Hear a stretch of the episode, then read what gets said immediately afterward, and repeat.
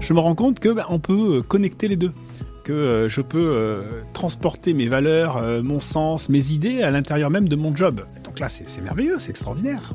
On a l'impression de, voilà, de se reconnecter, de redevenir une personne un peu complète, ouais.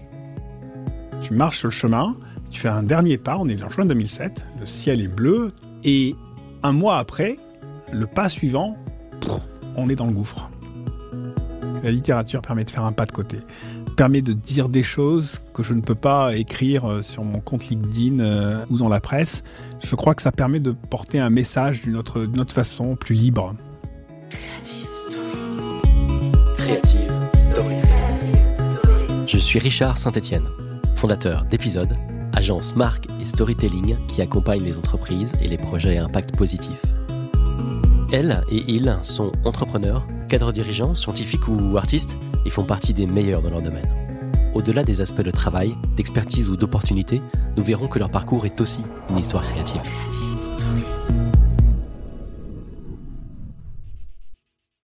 Mon invité semble savoir réconcilier les contraires comme personne. Avec lui, la finance n'est plus l'ennemi, comme a dit l'autre, mais la solution. Un Marseillais peut être à l'aise avec la vie parisienne, on peut être dirigeant au sein d'un grand réseau bancaire et vouloir travailler avec des ONG, on peut faire des études scientifiques tout en étant littéraire. Avec lui, le businessman réussit à être un artiste, le financier, un écrivain. Bonjour Philippe Zawati.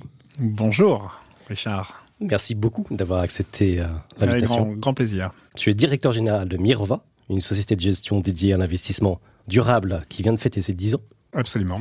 Tu es au bord de VVF, tu es au bord de Mouvement Impact France, tu es au bord de la communauté des entreprises à mission. oh là là, non, je t'ai plus.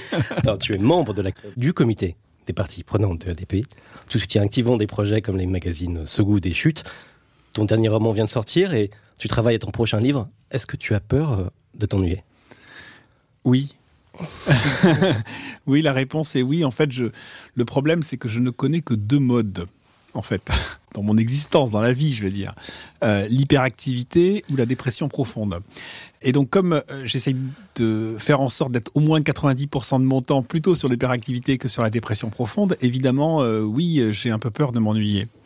J'ai peur de m'ennuyer et surtout de de pas utiliser tout le potentiel. Alors c'est pas sans, prétention aucune. Hein, euh, on a tous euh, beaucoup de potentiel et je pense que une, une des, un des enjeux de, de, la, de la, vie, c'est ça, c'est utiliser son potentiel au mieux, au maximum euh, pour bah, pour vivre vraiment et puis faire avancer les choses qu'on pense être, être importantes.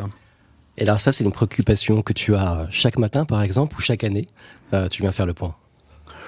Non, je suis pas pas trop du genre euh, à faire des, bilans de début d'année ou des, plans.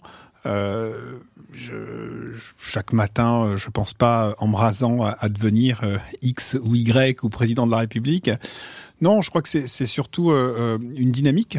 Euh, c'est le flow, quoi. C'est plus le flow de, de, de, du quotidien, de la vie, des projets, des rencontres aussi. Enfin, je veux dire, à chaque fois que je, je vois quelqu'un, euh, que je prends un café avec quelqu'un, que je déjeune avec quelqu'un, j'ai dix idées derrière, euh, dont peut-être une ou deux va, va, va, se réaliser. Donc peut-être à la fin de ce podcast, j'aurai dix nouvelles idées, dont quelques-unes vont, vont se réaliser. Ah bah écoute, souhaitons-le, souhaitons-le, et, on en parlera peut-être. j'ai parlé de Marseille dans mon intro parce que tu es marseillais. Absolument. je suis né à Marseille. Et tu as grandi là-bas? J'ai grandi à Marseille, j'ai vécu pendant 20 ans à Marseille et, je détestais cette ville euh, parce, que, parce que je vivais ben, comme beaucoup de Marseillais vivent aujourd'hui, c'est-à-dire euh, dans des quartiers, euh, à la frontière de ce qu'on appelle les quartiers nord de Marseille, dans des conditions qui n'étaient pas euh, extraordinaires et on se rend pas compte quand on est quand on est jeune, quand on est adolescent. bon, la mer est à côté, très bien, ok parfait, mais euh, on, voit surtout euh, le reste, les difficultés. Le, collège dans, le, dans lequel j'étais, ça s'invente pas, il s'appelle le, collège Versailles. Euh, ce collège est classé dans les 0,5% les pires collèges de France dans le classement que sort le Figaro chaque année. Donc voilà, moi je sais d'où je sais d'où euh, d'où je viens en fait, hein. euh, et c'est pas pour faire pleurer dans les chaumières, hein, c'est simplement pour dire qu'effectivement la, la beauté de euh, du, du, ciel, du soleil, de la ville, je je ne l'ai pas perçu pendant pendant mon adolescence comme je le perçois aujourd'hui. J'adore retourner à Marseille aujourd'hui. Mmh. C'est quoi ton tout premier souvenir? Oh, tout premier, tout premier Celui qui te vient quand, quand je te pose la question. Ouais, j'ai des images de, de euh, du, du, du, balcon de, mon, de l'appartement de mes parents euh, quand j'étais tout petit avec un avec un je sais pas un tricycle ou un truc comme ça. Enfin, c'est voilà. Euh, tu parles de tes parents dans ton roman Les refus de Grigory Perelman, sur lequel on reviendra. La place des parents est centrale. Oui. Comment c'était avec les tiens? C'était c'était très bien. Mes parents sont sont venus sont arrivés en France en 1962 donc euh, d'Algérie.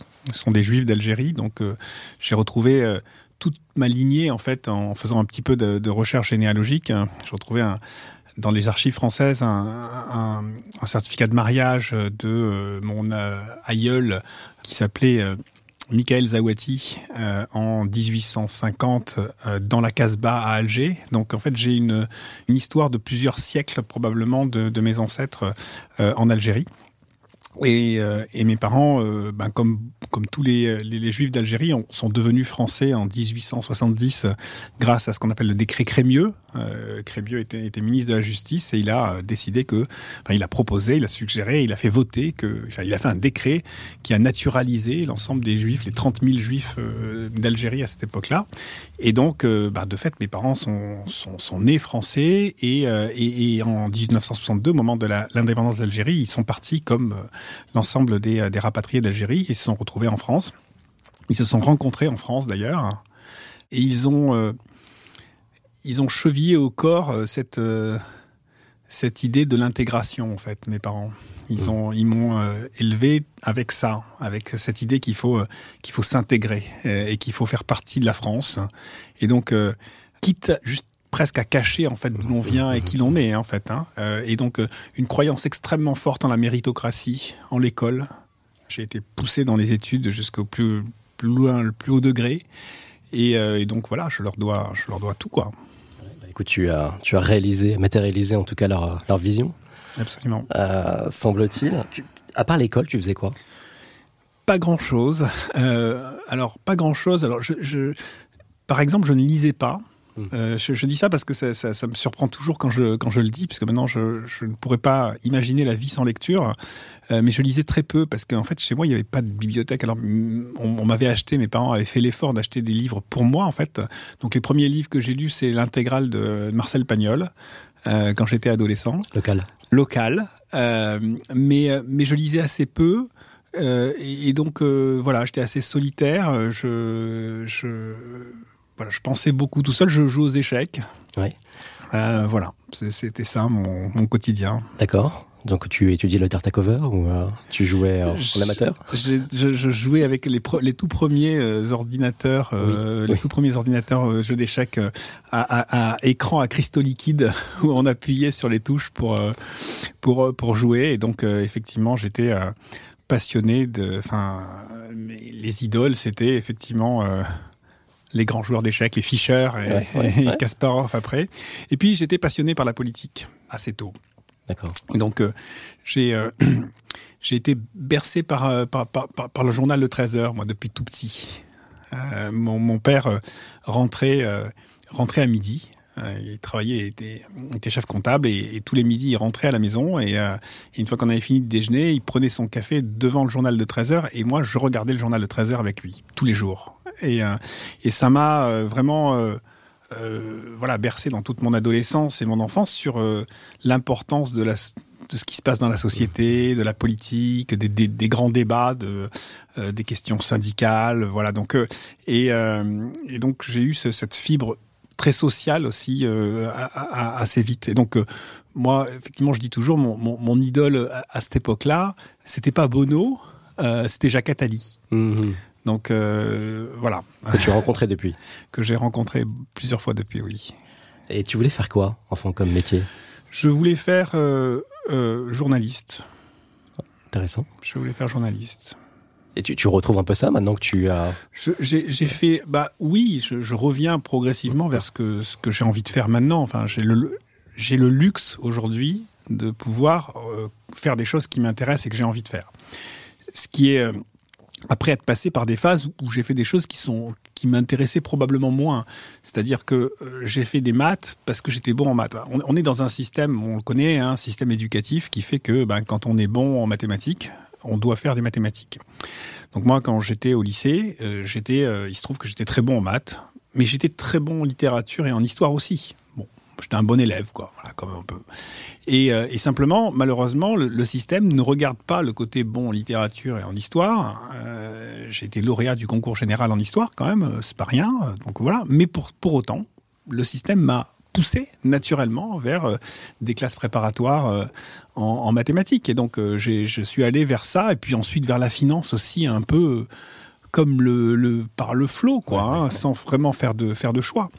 Et donc, c'est vrai qu'aujourd'hui, oui, j'essaye de, de, revenir à ça en, en, écrivant, en animant des podcasts, en faisant ce genre de choses-là, oui. Et j'ai cru comprendre que tu écrivais déjà enfant J'écrivais, euh, j'ai commencé à écrire euh, effectivement euh, à l'école primaire, oui. Les premiers, premiers écrits, c'est sans doute au CM1. CM1, j'écrivais des poèmes au CM1. Et, je, les, je, les, envoyais à, ma, à, mon institutrice qui me les faisait lire en classe, oui. Tu les as gardés pour les archives euh Oui, bien sûr. J'imagine. J'en sais. À vrai dire, il faut, il faut que je demande à mes parents. Je, je, ne les ai pas, mais je pense que mes parents les ont gardés. Donc, je comprends mieux le parcours. Euh, et c'est marrant, c'est des échanges que j'ai déjà eu hein, avec des littéraires, non pas contrariés, mais qui n'ont pas pu se réaliser à ce moment-là. C'est ça. Et ils y reviennent après, certains euh, plus tôt. Toi, tu, euh, tu regoutes à ça maintenant. Alors, je suis très content parce que mes, mes enfants sont des littéraires. Ah. Ils, ont, euh, ils ont tous les deux, alors l'un une licence de littérature et l'autre étant, étant en maîtrise de, de, de lettres aujourd'hui à la Sorbonne. Et il envisage de faire une, une thèse sur Rabelais. Donc, je suis, je suis le plus heureux des pères. Et est-ce qu'ils étaient bons en maths aussi? Et alors, il se trouve que lui, il était bon en maths aussi, mais il a il a décidé de, faire une cagne après, euh, après son bac. Peut-être on est dans des générations un peu différentes. Si ça se trouve, effectivement, l'éducation a un peu changé. Mais oui, il a, il a vraiment fait un choix. C'est quoi ton tout premier job? Mon tout premier job, euh, j'ai travaillé pendant que j'étais étudiant. Celui qui paye les vacances ou les. Euh, oui, mais même pas, pas, pas, pas en job d'été. Non, j'ai jamais vraiment fait ça. Euh, j'ai jamais vraiment fait ça. J'ai fait un job. J'ai eu la chance de, de faire assez vite quand, quand j'étais euh, quand je suis arrivé à Paris, donc euh, que j'ai commencé mes études à l'ENSAE. Euh, je me suis euh, impliqué très vite dans ce qu'on appelle la junior entreprise de, de l'école. Mmh, mmh. et donc j'en ai voilà, j'ai pris des responsabilités dans la junior entreprise et j'ai eu un contrat, quelques contrats assez assez vite qui, euh, qui m'ont qui m'ont pas mal aidé d'ailleurs euh, à, financer mes études parce que c'était pas, pas, pas facile facile. J'avais une bourse mais euh, elle suffisait pas à couvrir tout et donc j'ai eu des premiers contrats. J'en ai deux en tête. Il y en avait un qui était avec le Crédit Agricole et je travaillais, c'était Tour Montparnasse. C'était la première fois que je travaillais vraiment dans, dans, dans un bureau. Et, et puis le deuxième, qui était plus plus plus marquant, plus fort, c'était avec avec la fondation ATD Carmonde, mmh. où on avait fait une étude statistique sur la pauvreté en France. C'est marrant, du coup, maintenant, euh, dit avec un, peu de recul sur ton parcours, c'est assez éclairant, cette fibre entrepreneuriale et les, euh, les activités que tu as eues euh, à ce moment-là.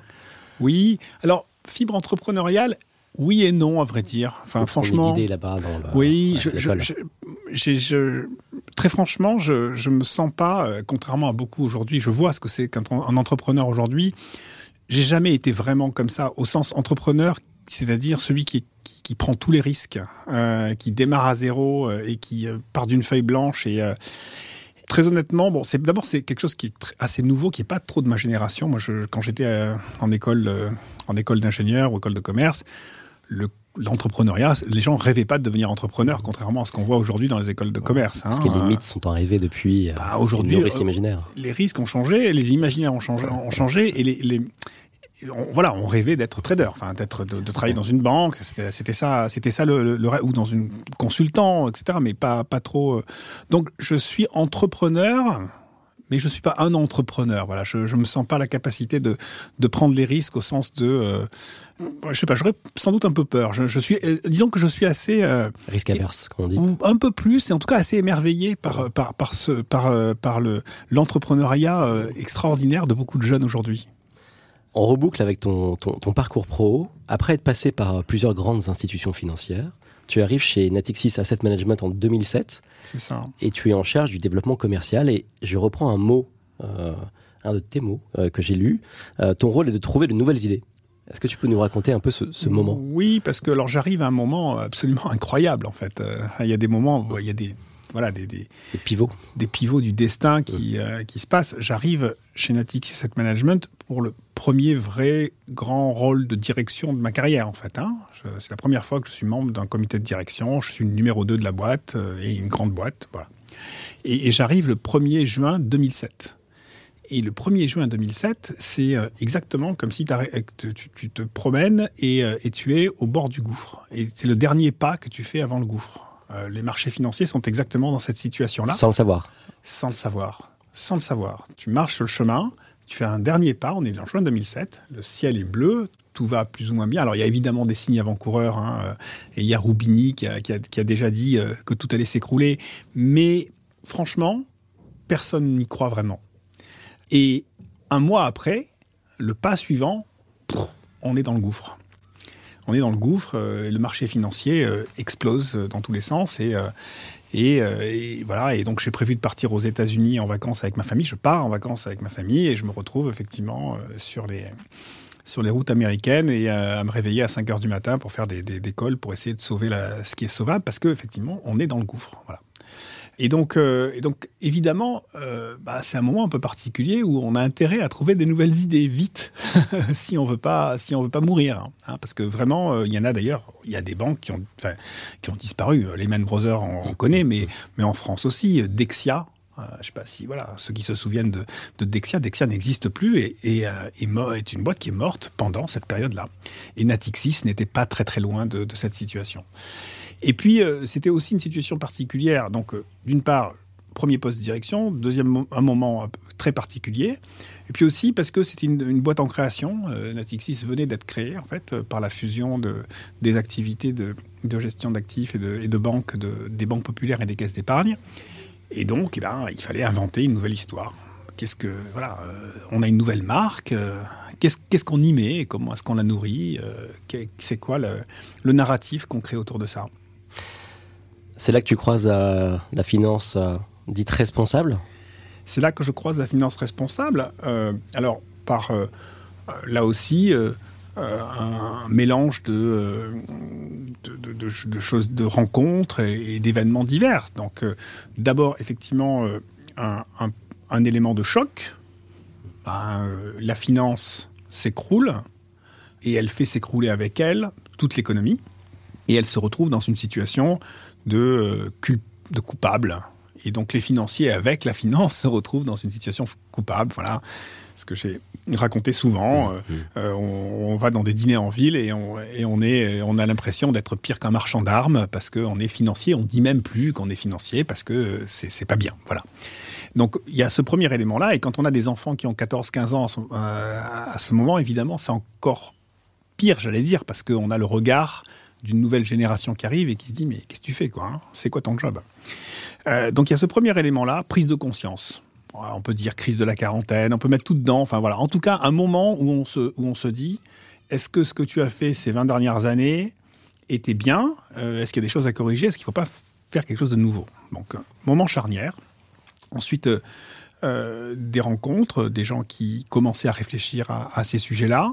Euh, et, puis des gens euh, aussi qui étaient contre tout ça. Enfin voilà, euh, je, remercie beaucoup les gens qui, qui, étaient contre. Ouais, on se construit souvent. Ah bah oui, parce que c'est comme ça que c'est comme ça que j'ai écrit le premier bouquin en 2009 qui, s'appelait Investir responsable. C'est grâce à, à, tous les gens qui m'ont dit que ça servait à rien. Sinon, je n'aurais pas écrit. Tu t'es demandé comment les embarquer?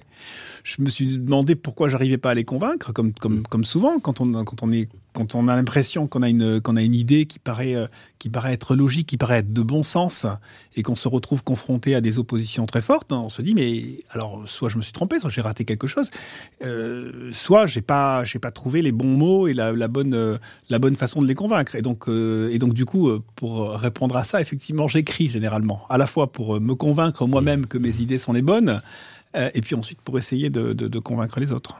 Et là, tu sais que tu es à l'intérieur d'un système, donc tu viens avec euh, cette idée nouvelle euh, qui, qui germe à, bah, à plusieurs endroits, j'imagine, euh, et en France et dans le monde. Je comprends que tu t'es projettes, c'est pas forcément une question que j'ai préparée, mais je comprends que tu t'es projettes toi aussi personnellement, parce que ça fait écho à, à plein de choses. Alors oui, c'est important ce point-là, parce que c'est un, un, sujet d'alignement personnel. Hein. Et ça, quand on le trouve, c'est comme si on avait découvert la lumière. Il y a des gens qui, euh, qui, voilà, qui ont une épiphanie et qui, euh, qui découvrent la foi. Euh, là, c'est un peu la même chose. On se, après avoir pendant 20 ans vécu des vies parallèles, parce qu'en fait c'est ça que je faisais, je vivais une vie au boulot où je faisais de la finance sans me poser de questions, sans même imaginer un moment que ça pouvait avoir un rôle quelconque, un lien quelconque avec le reste de ma vie. Et puis quand je rentrais chez moi le week-end, ben, je faisais euh, du militantisme politique. Euh, et donc j'ai été candidat à des élections, j'ai voilà, fait du militantisme sur des sujets très orientés, très sociaux, un peu écologiques, écologistes aussi, mais voilà. Donc et, à aucun moment je me suis dit qu'il pouvait y avoir un lien entre les deux. Et puis là, tout à, tout à coup, je me rends compte que ben, on peut connecter les deux que euh, je peux euh, transporter mes valeurs, euh, mon sens, mes idées à l'intérieur même de mon job. Donc là, c'est merveilleux, c'est extraordinaire. On a l'impression de, voilà, de se reconnecter, de redevenir une personne un peu complète. Complète, ouais. C'est vrai qu'on peut passer sa vie, tu vois, à travailler. Mais bien sûr, et c'est pour ça que je suis assez admiratif des, des, des, jeunes qui, voilà, ceux d'AgroParisTech ou d'autres qui disent, bon, outre le fait qu'ils disent qu'ils veulent démissionner, mais peu importe les termes, mais en tout cas, qui se disent d'emblée, dès le début, on veut faire cet alignement. On n'imagine pas notre carrière sans être aligné avec, euh, avec nos valeurs. C'est très bien. Bah, le moment est un peu différent aussi. je pense que euh, nos, nos, nos, consciences respectives, intersubjectives et collectivement, ont beaucoup évolué. Bien parce que les problèmes sont tombés euh, au fur et à mesure sur nous. Difficile maintenant de les mettre sous un tapis. Donc ça devient un impondérable presque d'essayer de, de se réaligner tant que faire se peut. C'est sûr que là maintenant on est, on est confronté à, des, à des, choses qui, sont, qui, qui paraissent euh, tellement énormes, euh, des, des, problèmes qui paraissent tellement gigantesques.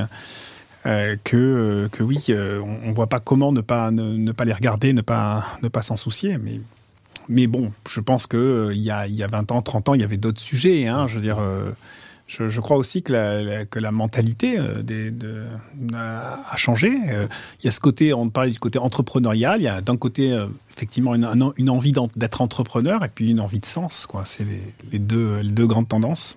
Donc tu réunis les deux, tu crées Mirova au sein de Natixis en 2012. Voilà. Avec quoi tu pars?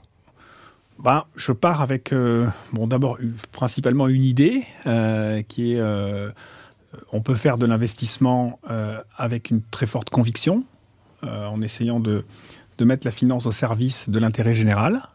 Et, donc, je, pars avec cette, idée-là et quand même quelques milliards et quelques dizaines de personnes. Alors, dit comme ça, ça, ça a l'impression de partir avec beaucoup, mais en fait, c'est pas c'était pas beaucoup en fait. Euh, il faut voir que Natixis Asset Management euh, à ce moment-là donc euh, est une, un des leaders de la, gestion d'actifs en, France et en Europe. Donc on gère environ 300 milliards d'euros.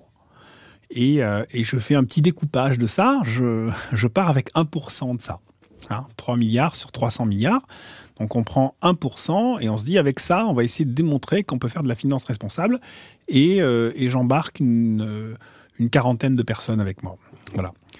Euh, et, avec, euh, franchement, voilà, la confiance d'un Tixis qui me dit vas-y, allez, ça, si tu as une idée, euh, on, va te laisser faire. Et voilà, et beaucoup de gens qui regardent ça avec un œil un peu, un peu étrange en se disant quelle drôle d'idée, quoi. Hein. Donc là, tu as, es le premier ou un des premiers sur le marché? Il y a quelques, il y a quelques pionniers, non? Enfin, je sais pas, on n'est pas les seuls. il, y avait déjà avant quelques, quelques petites boîtes qui s'étaient créées, euh, beaucoup euh, très orienté sur les clean tech, sur l'environnement. Il y a un certain nombre d'acteurs de la, de, de, la finance éthique qui existaient déjà précédemment. Il y avait des fonds euh, d'investissement responsable qui avaient été créés par la Caisse des dépôts dès les années 90. Donc il y a un historique qui existe. Hein. On, s'inscrit dans une, dans une continuité. Mais c'est vrai que la création d'une structure totalement dédiée à l'investissement responsable, il n'y en avait pas beaucoup. il y en avait très peu. Et dix ans après, euh, à peine plus, euh, quand, tu te retournes, c'était quoi les plus grands défis euh, auxquels tu as dû répondre? Bah, il, a fallu passer d'abord une première, étape pendant plusieurs années qui était de... personne ne s'intéressait à ça. il y avait une espèce de... voilà, d'accueil... Euh, neutre, au mieux. Au mieux neutre. Enfin, les gens ne s'y intéressaient pas du tout. Hein. Euh, et, donc, ça, c'est la première phase qui, qui, qui, était un peu dure, parce qu'elle dure de, de 2012, donc 2012 au moment où on lance la marque Mirova, jusqu'à l'accord de Paris en 2015. Mmh. Hein. Les premières années euh, sont, des, sont des années quand même de, de, de vaches maigres pour, euh, pour tout ce qui est écologie. Hein. Euh, c'est l'époque où, où on est après Copenhague, donc la, la, COP de Copenhague qui a été un échec, et donc on se dit, ça va pas, enfin, on voit pas trop d'issue. C'est l'époque où un président de la République euh, en France dit euh, bon l'écologie ça commence à bien faire. Euh, donc on est plutôt dans une phase de reflux, mmh. de, repli. Et, d'ailleurs, pour être la, conséquence de ça, c'est que la COP 21, personne ne voulait l'organiser. Hein, il faut bien le dire. La France, c'était c'est le seul pays à avoir levé le doigt finalement pour organiser cette, cette conférence internationale parce que tout le monde pensait que ça allait être à nouveau un échec. Donc 2015 euh, marque un, moment, un moment clé, un moment de, rupture. Et donc avant, effectivement, il a fallu passer cette, cette phase, oui, je trouve le mot, cette phase d'indifférence en quelque mmh. sorte. Hein. Il y a une phase d'indifférence. Euh, La traversée du désert. Et donc euh, cette traversée un petit peu de cette phase-là mmh. et de tenir en disant, voilà, nous on veut, on veut avancer. Et puis ensuite, l'autre, défi, c'est, c'est essayer de, de vraiment tenir sur des convictions fortes. Euh, y compris d'embarquer ses collaborateurs sur mmh. euh, euh, voilà, on, va vers, on veut garder une, une, conviction extrêmement forte. donc pas de pas de compromis trop fort. Mais quand même quelque part qui permettent de, de se réaligner avec des gens et leurs problématiques ou peut-être leur permettre aussi de faire moins de chemin pour venir jusqu'à vous? C'est ça. Et, mais bon, encore une fois, il y a eu plusieurs étapes. Aujourd'hui, on est dans, on est dans, on se rend se rend moins compte parce qu'aujourd'hui, euh, on a des dizaines de personnes qui frappent à notre porte pour venir travailler chez Mirova, beaucoup de jeunes, et d'ailleurs, je dis souvent que c'est ma fierté principale, mais euh, ce n'était pas le cas à l'époque. Hein. Il fallait on est parti avec une quarantaine de personnes qui, qui avaient envie de, faire ça, mais qu'il a fallu quand même convaincre euh, que, qui, que, cette, que cette recherche de, de, de, conviction forte était vraiment le bon chemin à, à prendre pour réussir. Tu parles d'ailleurs de bataille culturelle gagnée. Oui. Tu sembles l'exprimer là. Qu'est-ce qui vient après la bataille culturelle? Bah, il faut, il faut, il faut gagner la vraie bataille après une fois la bataille culturelle. Il faut, il faut que, il faut gagner la bataille des faits, la bataille des actes, mmh. et, puis éviter le reflux, éviter, euh, éviter de, de s'asseoir en quelque sorte sur ces, lauriers de bataille culturelle. Et puis surtout, une bataille culturelle, on la gagne, euh, mais elle peut euh, nous être confisquée. C'est ça le problème d'une bataille culturelle. C'est-à-dire que euh, aujourd'hui, la bataille culturelle de l'investissement euh, durable, l'investissement responsable, oui, elle est gagnée parce que euh, plus personne aujourd'hui, enfin si, c'est un certain nombre de personnes aux États-Unis, notamment des, des ultra républicains, disent aujourd'hui que c'est horrible la finance responsable. Mais si on regarde en Europe, par exemple, aujourd'hui, personne va dire que la finance responsable, c'est quelque chose qui est mauvais ou qu'il ne faut pas le faire. Donc euh, c'est sur toutes les tables, dans toutes les bouches, dans toutes les conférences, euh, tout le monde dit qu'il fait de la finance responsable. Donc on a gagné cette bataille-là. Simplement, quand on dit qu'on l'a gagné, ça veut dire que tout le monde se l'est approprié.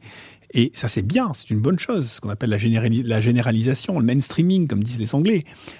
Mais il faut éviter de se la faire confisquer, cette victoire, par des gens qui vont l'utiliser différemment, qui vont l'utiliser pour, euh, pour en faire une façon de, euh, de, diluer ça, de digérer en quelque mmh. sorte cette, mmh. euh, cette, cette, finance durable pour continuer un business, un business as usual. Donc on, on a, euh, voilà, il faut passer à l'étape suivante et donc se dire maintenant, ok, très bien, vous dites que vous en faites, allez, démontrons-le.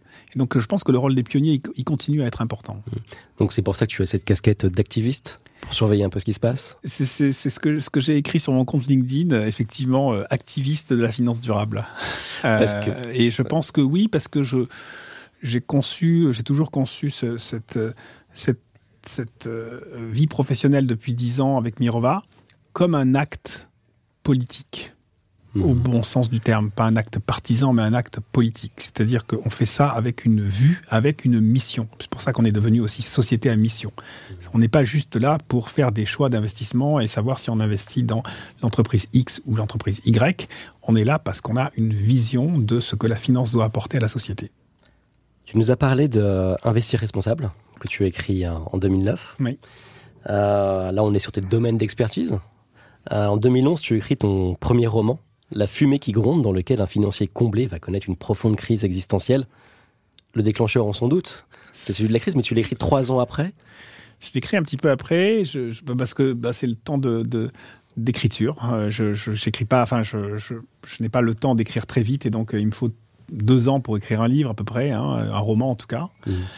Et quand je suis rentré un soir euh, chez moi euh, euh, pendant la crise financière. On, dînait en famille et, et, j'ai raconté que l'un de, des collaborateurs de la banque s'était fait virer manu militari, mais manu militari au sens propre du terme, c'est-à-dire qu'on était venu le chercher dans, dans une réunion et qu'on l'avait sorti de la banque. Et mon fils, euh, qui était ado, me dit euh, Ah, ben papa, puisque tu as toujours voulu euh, écrire des romans, là maintenant, tu en as une histoire. Et donc, je pouvais plus reculer. J'étais obligé d'y aller. Et donc, j'ai écrit cette histoire. J'ai écrit cette histoire de ce trader de chez Lehman Brothers qui se fait virer, qui part avec son carton et qui, et qui et qui décide de, de, de, faire un road trip, de partir d'abord avec son fils, euh, euh et puis ensuite euh, euh dans l'endroit qui m'avait, qui me faisait toujours rêver, qui est, qui est les chutes, les chutes Victoria. Et donc il part aux chutes Victoria, d'où d'où le nom d'où le titre du bouquin qui s'appelle La fumée qui gronde, parce que dans la, la, langue locale.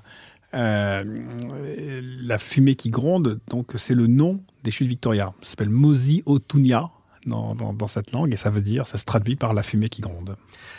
Et tu passes à la fiction parce que quoi, tu voulais écrire un roman ou tu te dis c'est un outil euh, qui est utile Toujours, j'ai toujours voulu écrire, toujours euh, été passionné par ça, et donc c'est un rêve d'écrire, euh, d'écrire un roman et de publier un roman. Donc ça, c'est clairement vraiment une aspiration personnelle. mais au-delà de ça, je, c'est très utile. C'est très utile parce que et je l'ai refait à plusieurs autres euh, moments, parce que bon, ça, c'est des romans qui sont évidemment un, poids autobiographique très fort, euh, comme on peut imaginer, euh, mais qui ne sont pas du tout de l'autofiction. Je n'aime pas l'autofiction, c'est vraiment du roman. Et, mais ça permet de faire un pas de côté. La littérature permet de faire un pas de côté permet de dire des choses que je ne peux pas écrire euh, sur mon compte LinkedIn euh, ou, euh, ou dans la presse.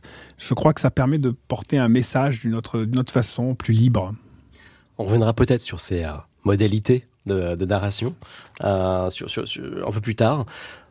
je reviens quand même sur ton troisième roman, Les refus de Grigory Perelman, qui part d'une histoire vraie. Donc c'est un mathématicien russe qui résout une des plus grandes énigmes des mathématiques la conjecture de Poincaré. Absolument. Sur laquelle s'escriment sans succès les meilleurs mathématiciens depuis euh, près de 100 ans. Donc il doit recevoir la plus haute récompense en mathématiques qui est la médaille Fields, l'équivalent du Nobel, et une récompense d'un million de dollars. Absolument. Et il va tout refuser. Il va tout refuser, oui. Alors c'est encore un personnage qui prend un peu ses distances avec son milieu?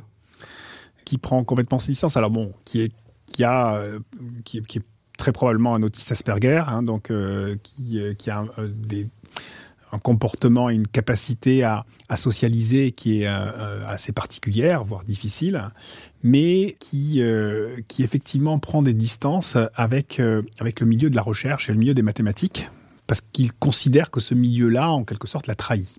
Alors pourquoi est-ce qu'il considère que ce milieu l'a trahi?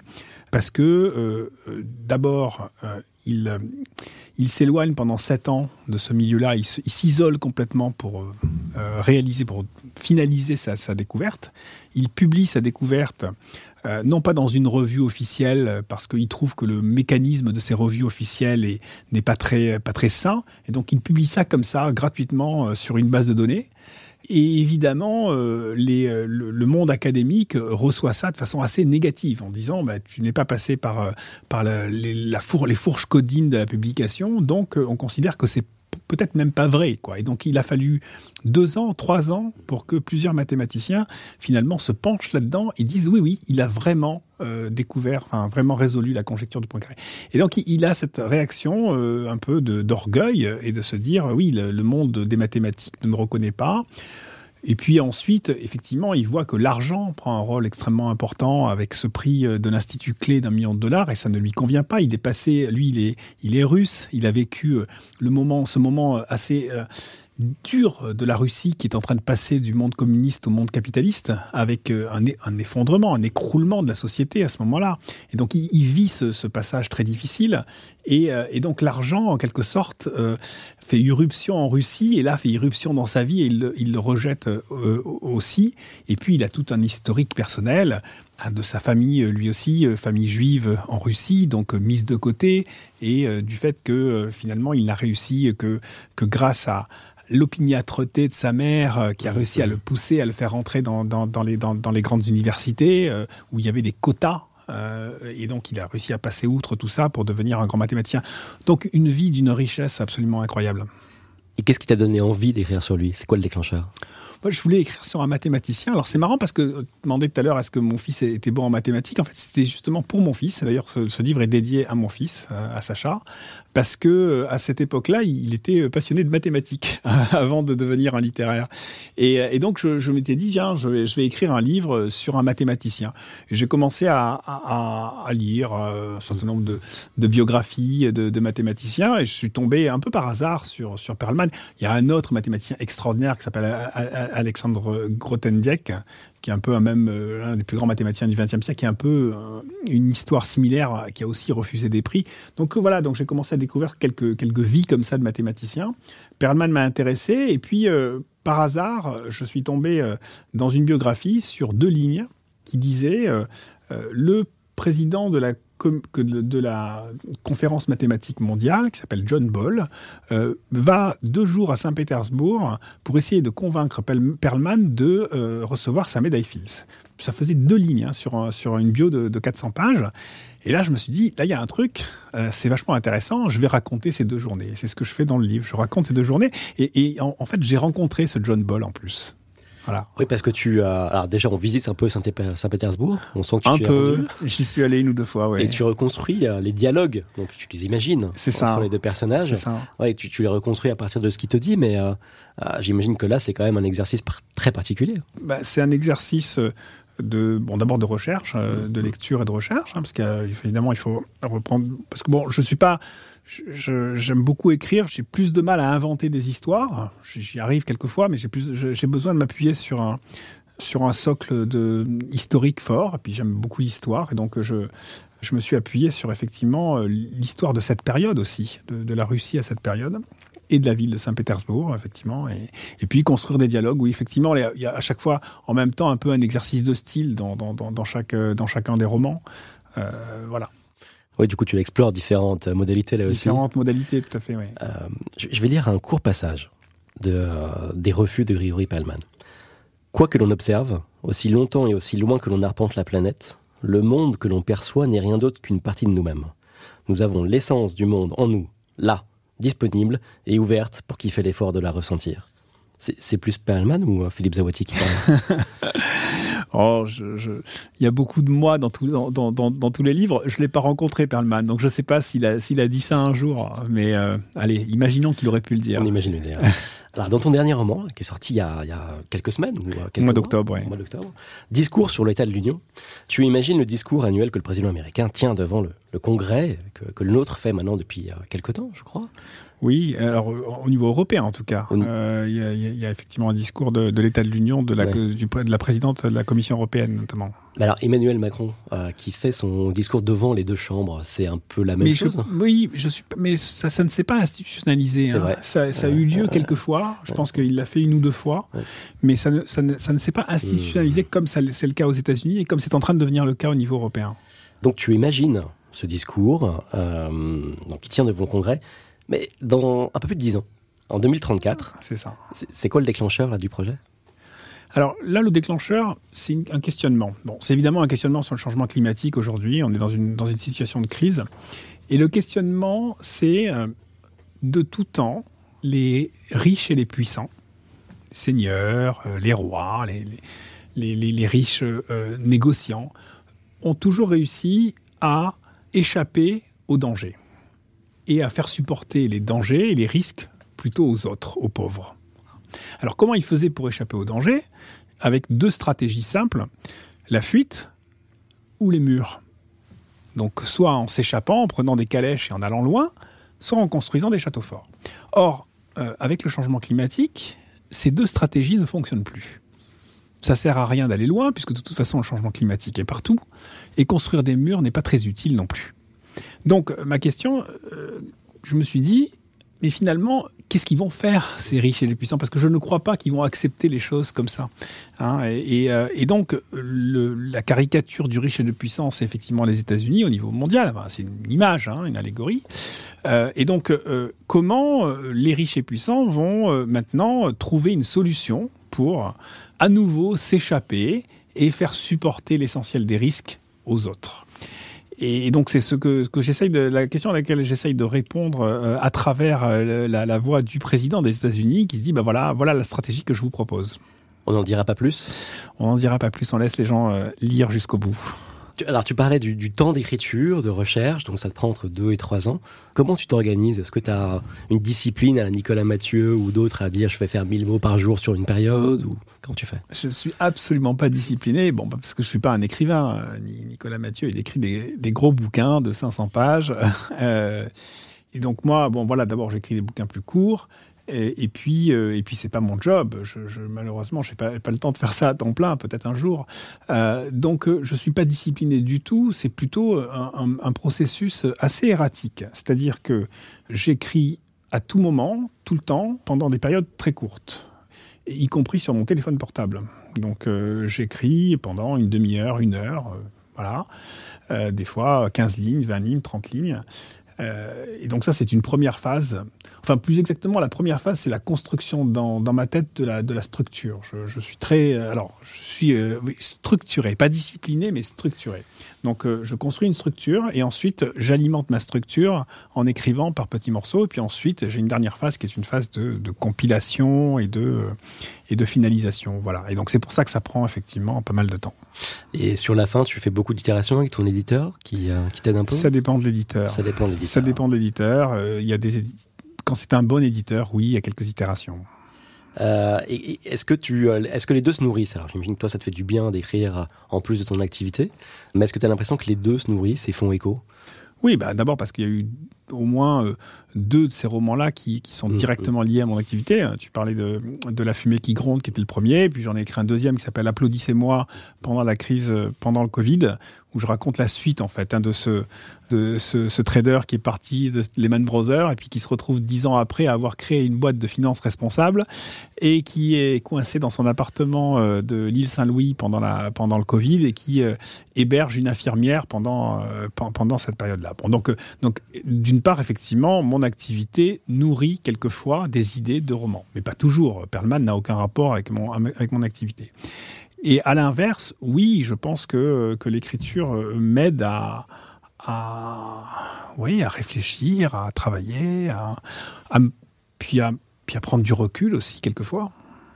On parle beaucoup euh, de nouveaux imaginaires, terme un peu pompeux. Euh, un peu, créer des futurs désirables pour donner envie aux citoyens de changer leur mode de vie. Parce qu'on sent qu'il y a une inertie qui va être importante. Donc, comment on peut faire pour l'accélérer C'est un peu ça la préoccupation. C'est ce à quoi contribue euh, So Good, en parler, mais je j'ai aucun accord avec eux, euh, ou, euh, ou la série Un monde nouveau hein, de Cyril Dion, par exemple, que, que, que, là, que tu soutiens avec Mirova. Tu penses que cette bataille culturelle, elle est gagnable à courte échéance? Je pense qu'en tout cas, cette, cette, question des imaginaires est, est, importante. Alors, elle passe évidemment par, euh, euh par de la fiction, donc euh, ce que ce qu'a fait, ce que ce que j'ai fait, ce que Cyril Dion fait, ce qu'il fait d'ailleurs en créant Utopia, hein, qui est un nouveau studio qui est destiné à faire ça.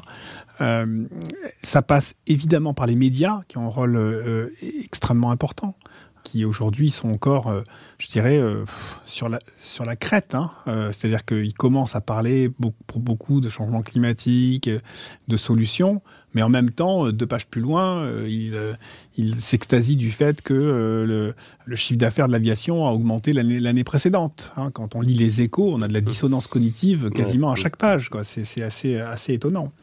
Euh, donc, euh, donc oui, on, a besoin, je crois, de, tout ça. On, aurait, on aurait énormément besoin d'avoir un changement de narratif dans, tout ce qui est publicité, ce qui est encore très loin du compte aujourd'hui. Donc on continue à avoir euh, effectivement des imaginaires qui sont poussés par de la consommation à outrance. Donc, donc oui, alors est-ce que c'est gagnable? Je ne sais pas. Je, pense qu'on a fait quand même des, gros progrès et que, et que c'est en tout cas essentiel. Ce serait quoi ton conseil créatif Toi qui as les journées très occupées, comment tu fais pour, euh, avoir une méthode ou un état d'esprit qui, pourrait favoriser la créativité? Moi, je suis dans. Bah, mais bon, ça, franchement, je pense que chacun a sa réponse un peu personnelle à ça. moi, je suis un, hyperactif glandeur en fait. Euh, c'est-à-dire que euh, je, prends beaucoup de temps pour m'arrêter. Beaucoup. Donc euh, je, ne suis pas dans la frénésie, d'abord parce que physiquement je n'y arrive pas. Alors maintenant en plus avec l'âge encore moins, mais, mais j'ai jamais été une force de la nature qui, qui bouge tout le temps. Et donc je, je, donne l'impression quand on voit tout ce que je fais de faire des centaines de choses, et pourtant je prends beaucoup de temps pour m'arrêter. Et donc ça, c'est, je pense, un élément important pour moi sur la créativité. Je pense que je ne pourrais pas être créatif en étant euh, en, mouvement permanent. Voilà. Donc c'est un peu l'alternance, j'allais dire, des mouvements, de, des, phases de, très fort mouvement et de, et de repos qui... Euh, qui m'aide, moi, en tout cas. Voilà, c'est une forme de réponse. Hein. Je ne sais pas euh, si, si, ça répond vraiment à ta question. Mais... Il n'y a, pas de bonne réponse. Comme tu le dis, chacun a son chemin ou son, voilà, son, son expérience personnelle. Quelle est la suite pour toi, là la retraite à 64 ans. c'est pas sûr encore. non, ça c'est pas sûr encore. Euh, non, euh, euh, bon, j'ai créé Mirovaille il y a 10 ans, donc je, continue à me projeter. Je pense encore une fois qu'on a un rôle à, jouer encore dans les dans, les années qui viennent. Mais voilà, maintenant je passe beaucoup de temps à je commence déjà à passer beaucoup de temps à transmettre. Je, je pense que c'est essentiel. donc, je, euh, je parle beaucoup euh, et j'essaye de parler beaucoup aussi à des jeunes. J'accompagne des, des, Bon, tu as parlé de So Good, on pourrait parler de Chute aussi, qui est une, équipe de, de jeunes euh, qui, a, qui a monté cette, ce, journal que je trouve formidable sur, sur le, le numérique. voilà, donc je, je, je, pense que, que c'est important à un moment donné de, de faire de la transmission. Tu es sur un projet d'écriture? Je suis sur plusieurs projets d'écriture. Plusieurs projets. Alors, il y en a un dont je peux parler parce qu'il va, il va sortir au mois d'août. C'est un livre d'entretien que je fais avec Dominique Bourg, le, mmh. philosophe, et qu'on a euh, donc un projet qu'on a démarré euh, l'été dernier euh, à, en Arles pendant le, festival Agir pour le vivant. Donc ça sera publié par Actes Sud. Et donc on a fait une résidence d'écriture fin août en Arles et on, on échange sur la finance euh, en ces temps d'effondrement, euh, puisque c'est la vision euh, de Dominique Bourg, c'est qu'on est face à une période d'effondrement, et donc bah, comment est-ce qu'on qu'on réagit à, cette vision-là quand on quand on fait de la finance ou quand on est un acteur du monde économique? Effondrement au pluriel? Effondrement sans doute au pluriel, parce qu'on a un effondrement écologique qui est, une, qui est, une, évidence. On a un effondrement de la biodiversité aujourd'hui qui est, assez catastrophique. Et là, en tant que membre du conseil d'administration de, de, de, VVF France, c'est quelque chose qui me touche euh, particulièrement. Mais, euh, mais on a un effondrement aussi euh, des, clairement aujourd'hui de de la, vie en, de la vie en société, de la vie en démocratie, de la capacité à créer du consensus. Euh, on le voit tous les jours euh, avec ce qui se passe à l'Assemblée nationale. donc oui, on a beaucoup d'effondrements. Oui. Merci beaucoup, Philippe, d'être venu à ce micro et de t'être confié. Merci à toi, c'est un grand plaisir. Merci à Philippe Zawati d'avoir eu la gentillesse de répondre à mes questions. Je vous recommande la lecture de son dernier ouvrage, Discours sur l'état de l'Union, chez Brochet, Philippe anime Billet un podcast chez Sogoud Radio, et vous pouvez suivre ses actus via son compte LinkedIn. Vous retrouverez toutes les références dans la description de l'épisode. Merci et à bientôt.